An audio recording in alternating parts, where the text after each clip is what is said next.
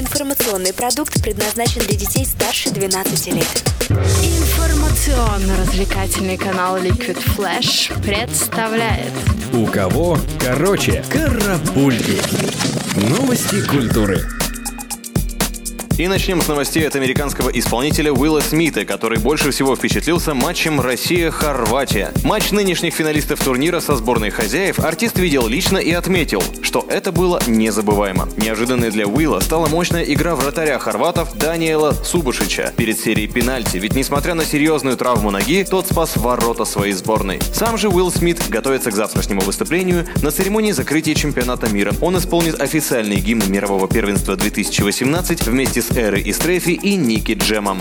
Кстати, церемония закрытия – это повод встретиться не только выступающим музыкантам и лидерам многих стран, но и актерам любимых сериалов. Уже завтра на стадион Лужники приедет актер Кит Харрингтон, исполняющий роль Джона Сноу в знаменитой многосерийке «Игра престолов». Он будет не один, а со своей супругой Роуз Лесли, которая также снимается в этом нашумевшем сериале.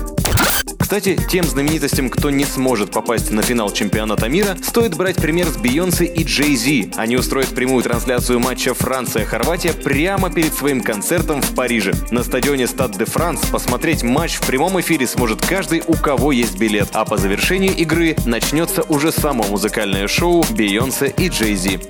Тем временем в Великобритании на первые строчки хит-парадов вернулся трек «Football's Coming Home». Песня группы Three Lions была на вершинах хит-парадов 22 года назад, но сейчас, когда Англия радуется высоким достижениям своей сборной, про песню вспомнили. Ведь она, можно сказать, олицетворяет команду Англии. Правда, если «Football's Coming Home» пылился в забвении 22 года, то сборная Англии трофеев домой не привозила 28 лет.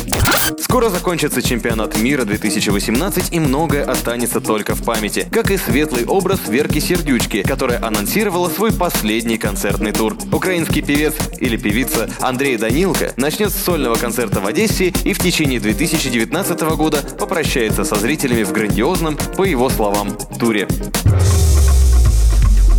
Карапульки. У кого короче.